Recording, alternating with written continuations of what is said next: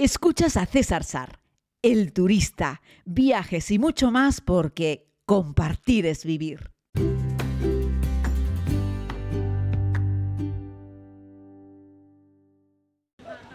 Saludos a todos y a todas, querida comunidad. Les hago este podcast desde la Terminal 4S del aeropuerto de Madrid Barajas, que estoy además aquí compartiendo mesa y este ratito con unos amigos. Estamos a poco de partir hacia México. La verdad es que hemos hecho durante este año y medio varios viajes a distintos lugares del mundo y llevo tiempo diciendo que yo creo que este va a ser el viaje más divertido. Se los dice un astemio, pero habrá que probar un poquito de mezcal, habrá que probar un poquito del tequila y seguro que acabamos todos gritando ¡Viva México, cabrones! que es una expresión muy típica de México y sobre todo porque vamos al corazón de México, a Guanajuato, que es el estado que da denominación de origen al tequila. Es decir, el tequila solamente puede llamarse tequila si se ha producido con agave azul y dentro del estado de Guanajuato. Es decir, cualquier bebida que sea igual, incluso con agave azul, pero que no se haya cultivado, no se haya producido en Guanajuato, no es tequila. Pero bueno, este podcast más que para hablar de México y del tequila, es para hablarles cómo podemos afrontar un vuelo largo. Y es que a veces, eh, bueno, a veces no, siempre hay que tener un poco en cuenta de a dónde vas, qué tipo de viajero eres, cuál es la duración del vuelo, con qué aerolínea viajas, cuáles son tus necesidades a la hora de planificar. Igual que hemos hablado a veces sobre qué tipo de maleta llevar, qué meter en el equipaje, en fin, este tipo de consejos. Claro, yo les voy a hablar desde mi experiencia. Evidentemente no es lo mismo un vuelo de una hora o de dos horas pequeño de conexión dentro de España o conectando dos ciudades europeas porque vas a trabajar, yo qué sé, de Barcelona a París o porque vas a trabajar de Tenerife a, Madrid o porque vas simplemente de vacaciones pero haces un vuelito Gran Canaria, Asturias. En fin, lo que necesitas no solo para llevar sino cómo afrontas ese viaje mucho. Si nos vamos a meter en un vuelo, por ejemplo, para México o como el que hice el otro día Madagascar, que son vuelos de más de 11 horas, ahí tendrás que ver primero si es un vuelo de día o es un vuelo de noche. Lo digo para que planifiques, por ejemplo, tus comidas. Eh, yo, por ejemplo, que este es un vuelo que sale cerca de la medianoche, lo que he hecho es cenar aquí en el aeropuerto, meterme en el avión. Recordad que en un vuelo de 11 horas, en una aerolínea así como Iberia, que te dan de comer pero es que tampoco son Swisser, ¿vale? Eh, con todo mi cariño para los amigos de Iberia, es decir, hoy en día te dan una comida grande y un tentempié antes de llegar. Eh, la comida principal te la van a dar independientemente de la hora a la que despegues, te la van a dar una hora y media después de despegar. Ahí hacen el servicio porque lo que quieren es quitarse esa primera actividad gorda al principio del vuelo y que los turistas luego se puedan dedicar a descansar.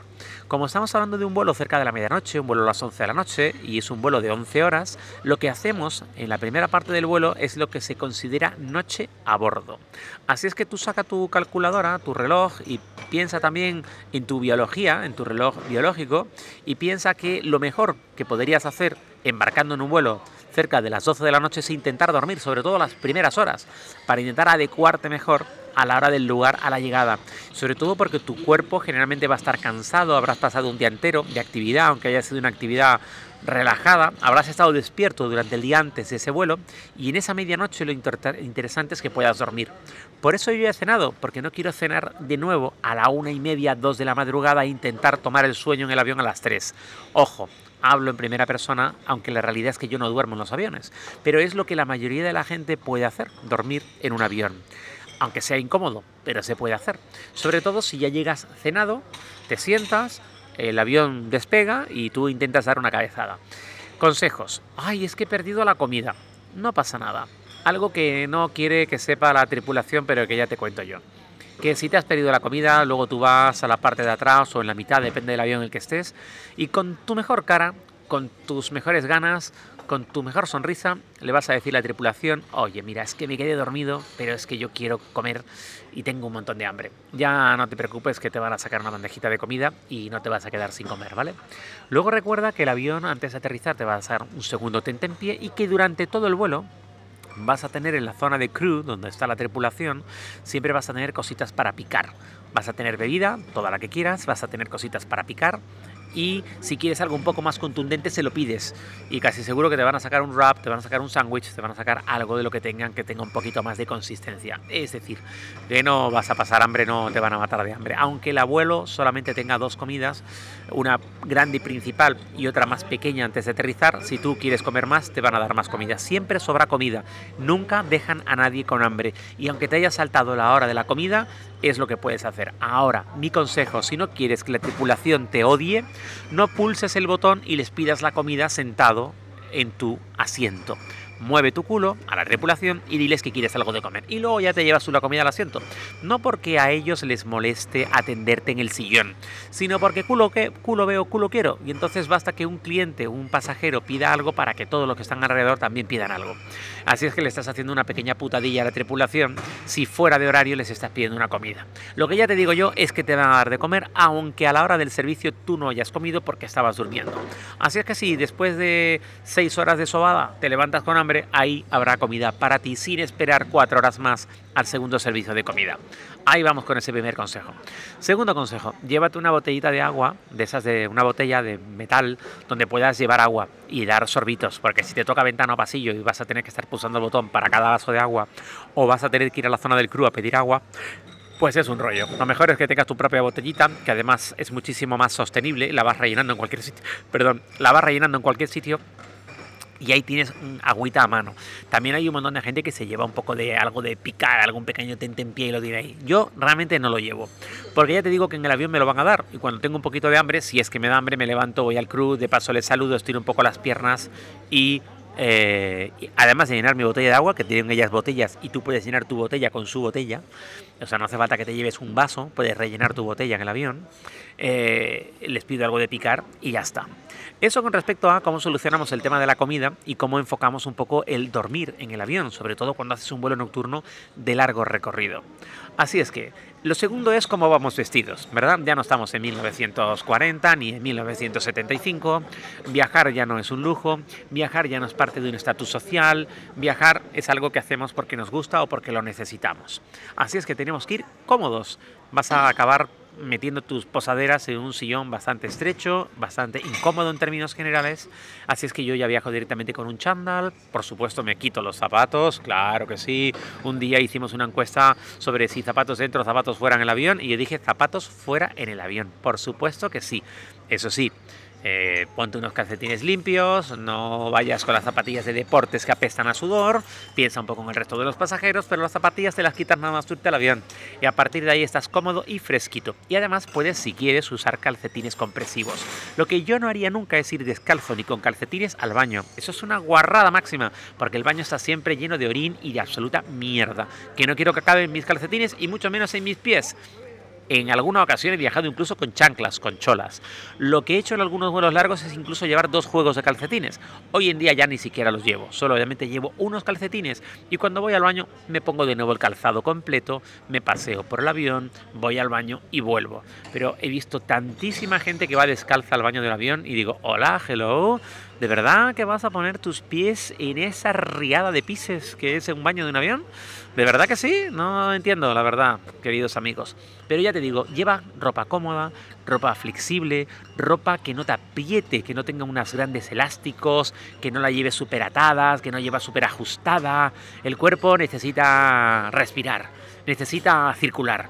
Y algo que yo llevo también cuando hago dos vuelos seguidos, uno largo y luego a lo mejor uno más corto, cuando vuelvo por ejemplo de Asia o de América y vuelvo a Madrid y de ahí tengo que volver a Tenerife, es llevarme una segunda muda, que a veces me la cambio o antes de aterrizar o nada más llegar al aeropuerto, me meto en la sala VIP, me doy una ducha, pero si no tienes sala VIP te vas al baño, si no te cambias la parte de abajo, por lo menos cámbiate la parte de arriba, o me llevo unos calzoncillos y una camiseta, me hago un pequeño baño checo, me pongo un poco de desodorante y me pongo una camiseta limpia. Quieras que no, pero ese pequeño aseo que has hecho después de estar 11 horas en el avión más 3 esperando en el aeropuerto hacen que te sientas un poco mejor a la hora de afrontar el siguiente vuelo corto de conexión. Lo que siempre hay que hacer es ir cómodo. Lo que para ti sea cómodo. Esto no es un concurso de belleza, no dan premio al más guapo ni a la más guapa del avión ni del aeropuerto. De lo que se trata es de que vayas cómodo, confortablemente. Hay que llevar la almohadilla para el avión y tal y cual. Pues mira, eso para gustos colores. Las hay hinchables, que suelen ser bastante malas. Yo ahora estoy usando una hinchable que además tiene un forro que es lavable, porque aquellas hinchables suelen acabar llenas de mierda. Y luego hay gente que lleva esas almohadas de cuello y de cabeza que no se hinchan, que ya están permanentes. Y es cierto, las llevas en dos vuelos a la ida y a la vuelta, luego los 10 días o 20 días o el tiempo que estés de viaje, la gente no sé qué hace con esas almohadas, pero si haces una ruta como hacemos nosotros generalmente, aquella almohada dando tumbos de un lado para otro, salvo que la metas dentro de la maleta. Eso sí, he visto tanta gente en los aeropuertos con esas almohadas no hinchables, es decir, permanentes, eh, que las van arrastrando por el suelo, apoyadas en las paredes, eh, usándolas para acostarse sobre las sillas, en fin, son los mismos que van descalzos al baño, vamos, gente que no tiene ningún pudor, ningún escrúpulo y no le importa eh, apoyar su cabeza en una almohada que a su vez ha estado repartida por los suelos de cuatro aeropuertos del mundo. No es mi caso, no es que sea un tiquismiquis, pero hombre, tampoco me gusta a mí apoyar mi cabeza en algo que ha estado en contacto con el suelo. Si puedo, lo evito. Así que llevo una almohada hinchable con un forro. Es un regalo que me hizo una de las amigas de la comunidad en Islandia, que amablemente me lo regaló y la verdad es que ha sido muy práctico porque ese forrito exterior lo puedo lavar y la eh, almohada la hincho y la deshincho. Es cierto que todas las almohadas hinchables se acaban deshinchando a lo largo de unas cuantas horas, pero no pasa nada. Le das al pitorro, hinchas un poquito más y sigues para adelante. Así que bueno, esa sería la recomendación que os puedo hacer. Antifaz, por supuesto que sí, si te molesta la luz, si necesitas dormir, o ponte unos auriculares, yo llevo unos AirPods Pro que cancelan el ruido, que es una auténtica maravilla, los auriculares que te da el avión es el terror. Ya hay aviones serios, digo serios, los A350 de Emirates, por ejemplo, que te permiten sincronizar tus auriculares Bluetooth con la pantalla de entretenimiento del avión cosa que todavía no ha llegado a España porque no hay ninguna aerolínea que tenga una 350 con esa tecnología. Así es que bueno, eh, o te enchufas tus auriculares cascos como los Sony eh, M3 o M4 que tienen cancelación de ruido y los puedes enchufar por cable a la pantalla de entretenimiento o por Bluetooth solamente vas a poder utilizarlo con un dispositivo que tú traigas. Vamos, que hoy en día casi todas las aerolíneas tienen una buena pantalla de entretenimiento donde te puedes enchufar ahí y no moverte mucho. Si escuchas este podcast y ya tienes algún tipo de problema de circulación o ya tienes unos años, recuerda que lo que no puedes hacer es estar 10 horas con el culo postrado sobre un sillón sin moverte. Es importante levantarse, dar un pequeño paseo, mover las articulaciones. Hay que intentar que la sangre circule, queridos amigos, que circule, que circule la sangre.